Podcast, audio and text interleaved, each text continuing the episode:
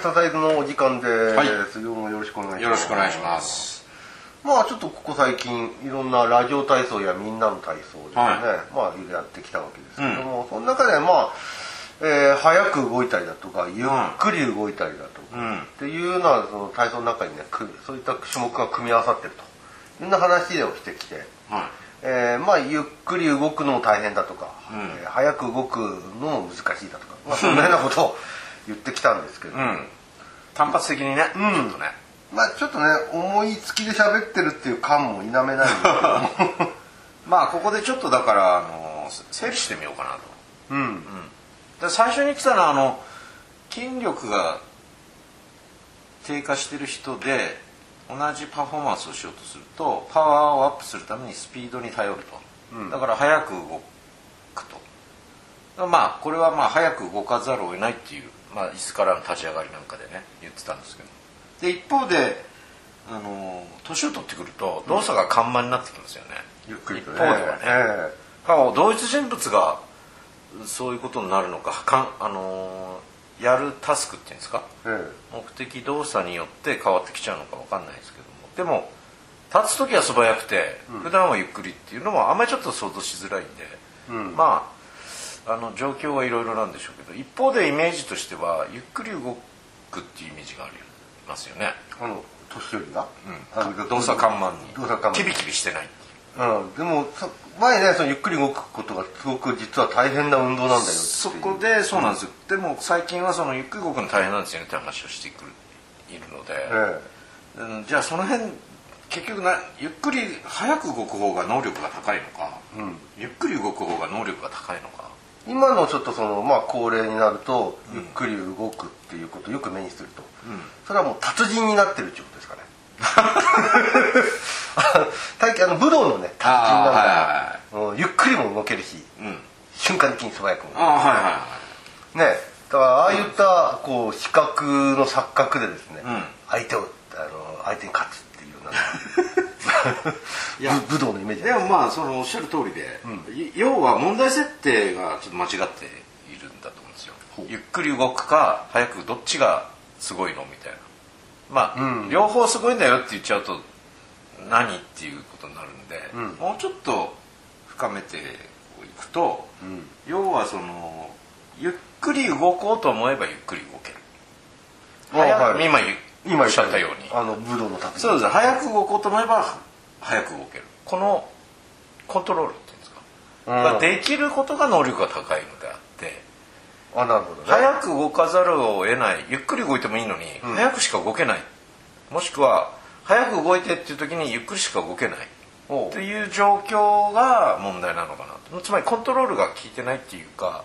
それしかできないってことです自よね。由度が低いっていうことにまた話はあの戻っていくんですけどもね。自由度、うん出てきましたねまた。うん。うん。結局そこにね落ち着くんじゃないかなと。まあいうふうに思うんですよ。確かにね、自分で選べれないんであればね、うん。あのそれしかできないんだとするとそれが果たしてゆっくり動いてる人が必ずしも能力の高さで表してるわけではないことになっちゃうんですよね。そうなんですよ。ゆっくり動こうと思った時それがちゃんとコントロールできる能力がある、一方で早く動きそのアジリティ、求められた時には早く動ける、例えばあの高いところに飛び乗ろうとした時、ゆっくりだともうできないでしょ。イメージつかないですよ飛べないしね、うん。だからそこは飛び乗ってピョンと飛びの乗ったり飛び降りたりん。できるし、でもそこであのちゃんと膝のクッションを使ってまたゆったりと動けるみたいな。まあ先ほど本当にもう最初にもう言われちゃったんですけどうん。武道の達人そのものなんですけど、武道の達人がねただゆっくりとしか動けないんだったら達人になりようがないうんそれただ看板だから問題ですね。だから問題はそのコントロールのやっぱり問題かなと。モーターコントロール。運動が制御できてるか。意図して早く動こうとしたら早く動ける、意図してゆっくりと保持しようとしたらそれもできると、そこに能力の高い低いがあるのかなおということかなと思うんですよね。まとめて言っちゃうと、う。ん、じゃあ後半ちょっとそのね、はい。あのまあ、いわゆる自由度の話という形で出てきたんですけども、うん。じゃあその自由度っていうものでもう一回ちょっとあのもう少し詳しく後半であ喋りたいなと思います。はい。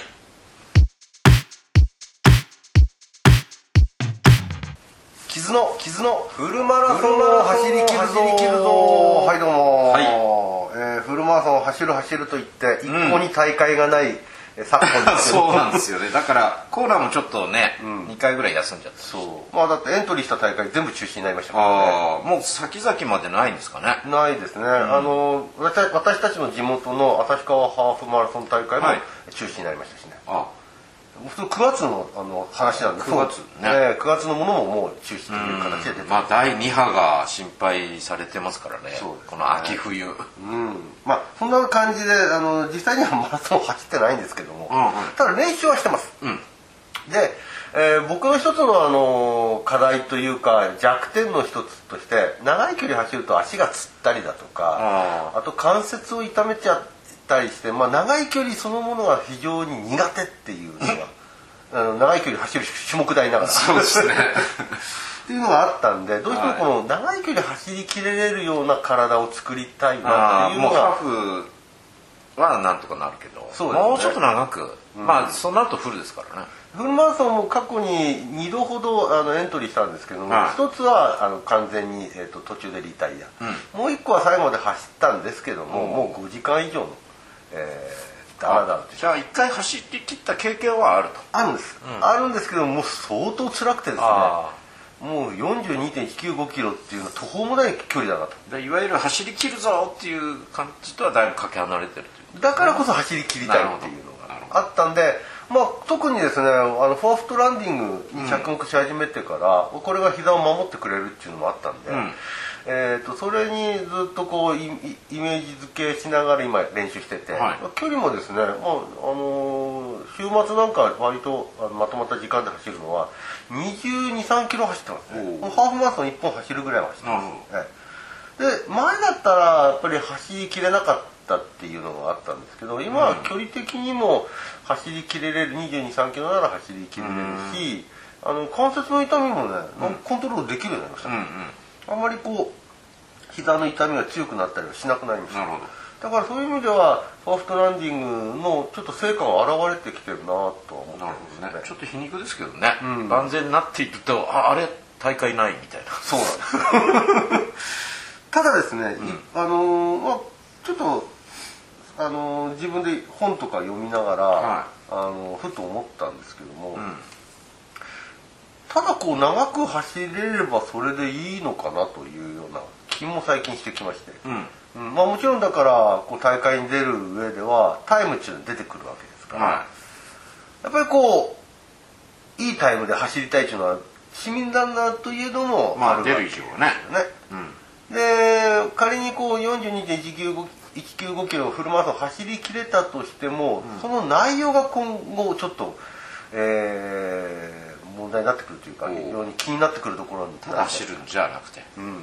でその時にあの読んだ本の中で出てきたのが強度。その運動強度ですね、はい、長距離走るってどうしても強度を低くして長く走るようなイメージがあるんだけど、うん、それじゃあそのいわゆるタイムは縮めない。でタイムは縮めない理由は何かっていうと、うん、その強度の低いところを長くやっても使う筋肉がいわゆる接筋あるいは遅筋って言われてるもので、えーと、有酸素運動には適してるんだけども、うん、パワーだとかを発揮するのにはそれほど、えー、得得意的な筋肉ではないと。長くは続くけど弱い力になっちゃうと、うん、でもこうタイムを速くするっていうことはそのパワーを上げなきゃいけないんで、うん、その接筋だとか遅筋って言われてるものだけを使って鍛えてても結果に現れないわけですね、うんうんうんだからそういう意味で言うと側筋っていういわゆる白筋だとか側筋だとかっていうタイプ2繊維っていうものを使わっていかなきゃいけない。ちょうどそういう話をね、ええ、みんなの体操とかも含めてしてきたんですけど。そうですね、うん、でそのあのタイプ2の繊維を使わせるにはこれやっぱり、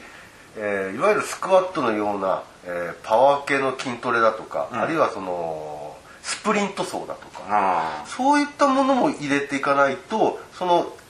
えー、側筋の機能を上げていけれない。しもう一つ重要なことは側筋って実は無酸素運動的に働く機能を持ってるわけです、まあ、そういった栄あの栄養面っていうかその代謝面ではそういった特質があるんですが、うん、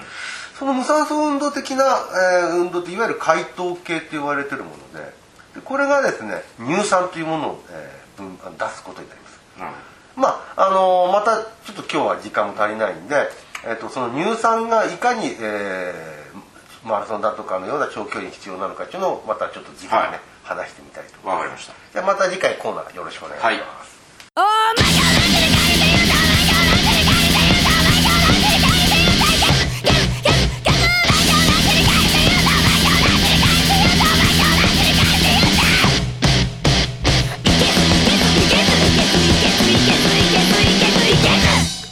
はい後半です、はい、まあそのねあの、うん、ゆっくり動く早く動くっていう自由度の、えー、とそのいわゆる能力の高さは実はまあリンクしてるまあまあでも何度も言ってきたことそうですね、うん、そこに行き着くんだけどね。またこの体操シリーズでもそこが出てきたっていうことに逆に驚きです。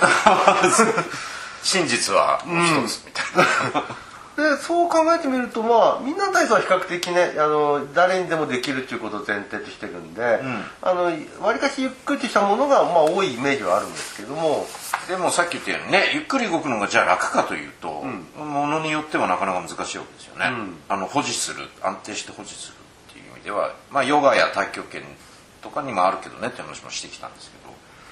こうそうですね。あのこの場合のゆっくりも姿勢をきちんと作った上でゆっくり動いてるそうそうそう。感じだから。どっちかっていうとそういう要素がみんなの体操には多いよねっていう話で、まあ、ラジオ体操はまあ12含めて、どっちかっていうとこうキビキビとしたそうですね。テンポよく、まあ、ちょっと素早い運動も入っている飛んだり跳ねたりもしますからね。そうですね。それはみんなの体操にはないんですけども、うん、この3つ第1第2みんなの体操合わせると大体の要素が入ってるかなって気がしますよねまあ時間的にもね全部その12みんなの体操全部合わせても時間的には、えー、123分ぐらいで終わるんですかね。12分ぐらいで終わるのかな。まあ10分ちょっとぐらいじゃないですかね。10分ちょっとぐらい。3分3分4分ぐらい。端数ぐらいなかったですまあ端数はありますよね。そうですね。112分で終わるのかもしれないだからまあ投資でやったとしてもそう極端にですね、うん、運動量として高いわけではない。でも結構疲れるでしょうね。投資でやったら。だからこれあのー、まあいわゆる素早い動きもありゆっくりとした動きもありでうん、でしかもそれが使い分けれる能力を求められるということでいうと、これ体操 NHK の体操をやるだけで結構な自由度が求められる。そうですね。だからあの全国各地にいろんな体操がありますよね、ええ、それもそういうこうトータルにどんな要素が入ってるかっていうことを含めて評価していくと特徴が見えてくるんじゃないかなそうです、ね、まあ全て入ってるとは思うんですけどでも分かんないですよねいやもうちょっとあれそういう目的なのかって、うん、よくはっきりしないものもあのちらっと中には そうですね。ありますよね、うん、あのもっとこうなんていう楽しむ要素を優先すると、うん、あまりそういう運動のね要素に細かく入れ込むっていうことには視点は向いてないかもしれないですよ。ね、うん、あのさ今までのその考えであの言うとその体操の構成ってこうなんか上半身下半身体幹っていうまず場所の部分局所の部分、はい、それからですね、えっ、ー、とまあゆっくり動く早く動くっていう、うん、動くそのスピードの問題とか、はい、あるいはその姿勢を保持したりあるいは、えー、リラックスさせるような、えー、うん。呼吸運動も含めたね。緊張と緩和みたいな、うん、そう緊張と緩和みたいなところの、まあ、あとはあのリズミカルな協調性ですね、うん、音楽に合わせていかに協調性持って動かせるかあとは複合運動ですか、うん、組み合わせ。まあ今回みんなの体操なんかはあの首だけの運動があって逆に特徴的でしたけども。組み合わせないみたいな体操っていうとやっぱり全身を複合して動かすっていうイメージがありますからね、うん、さっきの協調性の話じゃないけども、うん、上半身の下半身同時に逆方向に動かしながらっていうのもみんなの体操にはあるんで、うんうん、あの上半身が右に傾いて、うんうん、下半身が左側の方にみたいな感じで、うん、そういうふうなその協調的な動きなんかも実はすごく求められてるっていうことですね、そうですね。そういう視点でちょっといわゆるご当地体操っていうんですか、ね、まあ本当にいくつあるんですかね。調べてないんですよねこれね。まあ下手に手出すと厄介なことに。抜け出せなくなる。ただその見たいのは、うん、あのどういった構成要素があるのかっていうそのバリエーションですよね、ね、うちらの視点からするとまあ理学療法士としてどういう目で見たらいいかってことですよね、そうですよね。あのそれを指導するにあたってのこうなんて言うんだろうねソムリエじゃないですけども、うん、あのあなたにはこちらの体操の方がとか そういうことをやるとするならばそういう何を基準に、うん、どういう要素が体操の中に含まれてるかってことを評価していかなきゃならないんで、うん、そういう面ではこの3つの体操やってきて見てきたっていうのはこうヒントになるかなって気がします、ね、そうですね、何かこうあの自分たちのその体操を見る時の足場がある程度ちょっと作られてる、うん、そしてそれは最終的な体の自由度、うん、意図したものとしてコントロールして動けるか。っていうところにどうつなげていけてるんだろうか。っていうところだと思うんですけどね、あこの世の中にあまたあるいろんな体操。これらをちょっと整理する、うん、一つのきっかけになったような気がします、はい、じゃあまた、えー、はい、今後よろしくお願いします、はい